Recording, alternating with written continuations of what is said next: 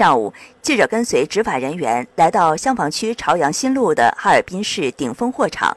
刚走进货场，就看见两侧堆放着大量燃煤。虽然部分地面洒过水，但是依旧有很多煤渣裸露在外。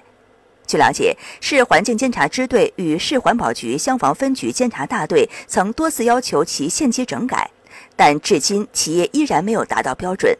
除了围挡不符合标准，路上存在大量粉尘，也有多处小型渣土堆没有进行上盖。呃，煤堆儿啊，在装卸传递过程当中啊，这个会产生这些这个粉尘和这个呃运输这个车辆在这个导运过程当中，这个轮胎碾压也会带起来这些这个粉尘呢。由于它这个呃没有这些喷淋设施呢，也这个控制的也不好。零距离记者报道。